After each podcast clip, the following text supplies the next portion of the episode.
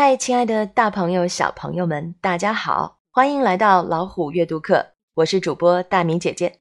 今天我们一起来阅读的仍然是 June twenty twenty one highlight。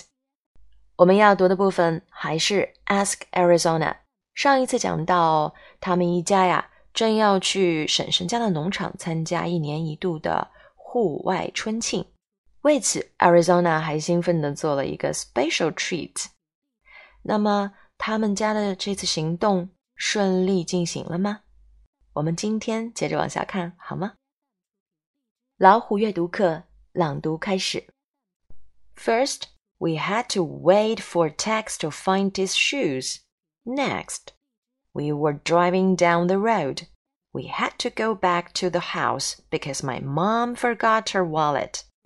Then, about halfway to Aunt Jane's house, we had to drive far out of our way to find a place for Indy to use the restroom. After that, my parents decided it'd be quicker to take this one little side road as a shortcut, but the shortcut ended up turning into a long cat. We drove forever on a windy road and just when we were in the very middle of absolutely nowhere, our car started making a weird sputtery noise. Sorry, said my mom. We're going to have to pull over and call roadside service. No, I said. We're already late. Don't worry, said my dad. I'm sure help will arrive soon. But as you can probably guess by the way the story has gone so far, help did not arrive soon at all. It turned out that the roadside service truck couldn't come for a whole hour and a half. We're going to miss everything, said Tex. No fair, said Indy. I just sighed. Look on the bright side, said Dad. Our car couldn't have picked a prettier place to break down. I agree, Mom said, getting out the picnic blanket and cooler. How about we walk over to that gorgeous wildflower field and have our own springtime celebration? I'm sure Aunt Jane wouldn't mind if we ate the potato salad and the fruit I packed for the party. 嗨，在听老虎阅读课的大耳朵、小耳朵们，今天我们阅读的仍然是 June 2021六月刊的 highlights。接下去我们将一起继续来看 Ask Arizona，请你们翻到这本杂志的第三十四页到三十五页，让我们一起来看看 在这部分阅读中需要掌握的单词和短语吧。First, we had to wait for Tex to find his shoes. 好，要出门了，对不对？刚刚爸爸才说 "We'd better get a move on." 接下来发生什么事呢？很顺利吗？No，一点都不顺利。首先啊，我们要等 Tex 去找到他的鞋子。可以想一下这一阵忙乱吧。Next, as we were driving down the road we had to go back to the house because my mom forgot her wallet. Wallet 钱包。其实我也不太懂，为什么去参加户外春庆一定要带上钱包呢？不可以直接走吗？但是大人们总有自己的理由啊，所以我们必须得再次返回房子里，取回妈妈丢在家里的钱包。Then about halfway to Aunt Jane's house. We had to drive far out of our way to find a place for Indy to use the restroom. 看到关键词 restroom，你就知道他们又去了一个地方。去这里是因为 Indy 要用洗手间。如果你还注意到了，这句当中有一个 drive far out of our way to find a place，他们可不是顺路找到的哦，而是绕了好大一圈呢。 在距离婶婶家还有一半路程的地方，他们绕了一个大道去找洗手间。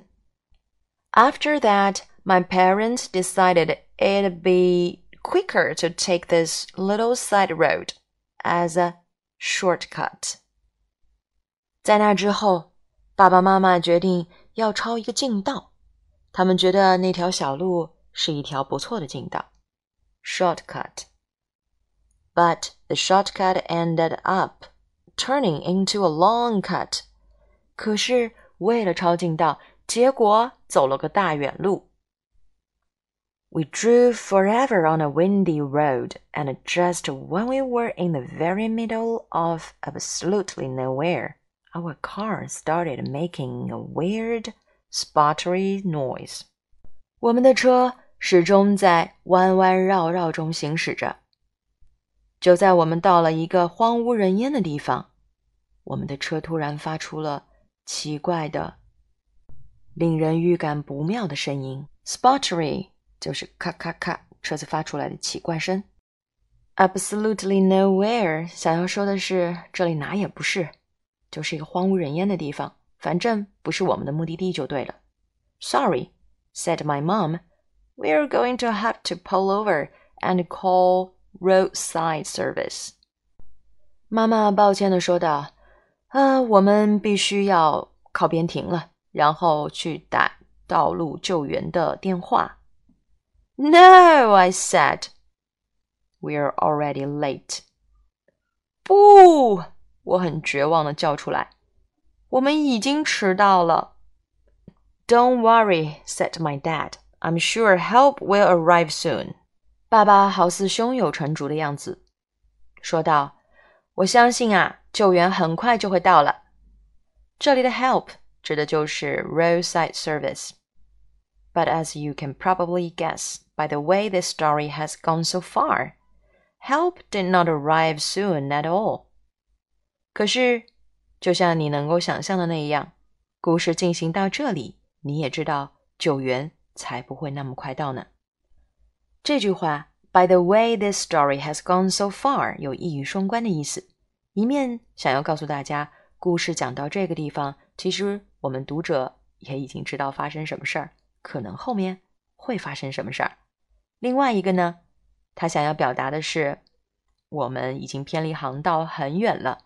救援车怎么也得花那么长时间才能找到我们呀？It turned out that the roadside service truck couldn't come for a whole hour and a half。救援的卡车呀，没有一个半小时是不会来的。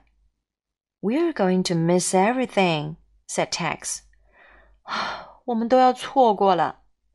No fair," said Indy. 这是一个很小孩气的话。嗯，这不公平。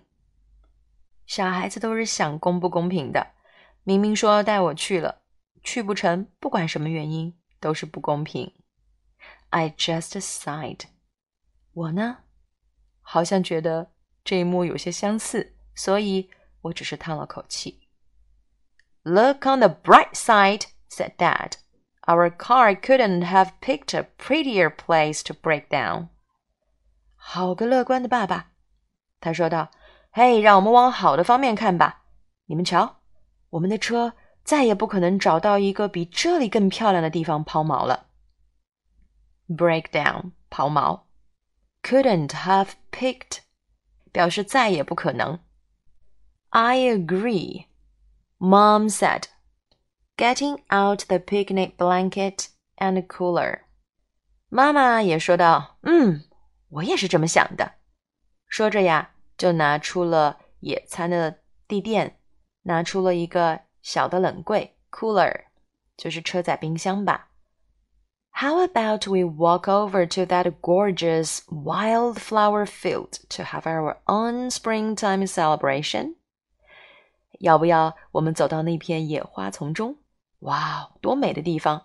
让我们在那里开始自己的户外春庆吧！啊啊！妈妈已经决定了，就在这里解决他们的野餐。 I'm sure Aunt Jane wouldn't mind if we ate the potato salad and the fruit I packed for the party. 妈妈继续说：“我相信婶婶是不会介意我们把打包来的土豆沙拉还有水果吃掉的。”到这里，故事的情节有点不可逆了。大家会很失望的吃完这一餐，还是会有转机呢？故事有的时候就会这么美妙。所谓绝处逢生。让我们相约来读后面的部分吧。See you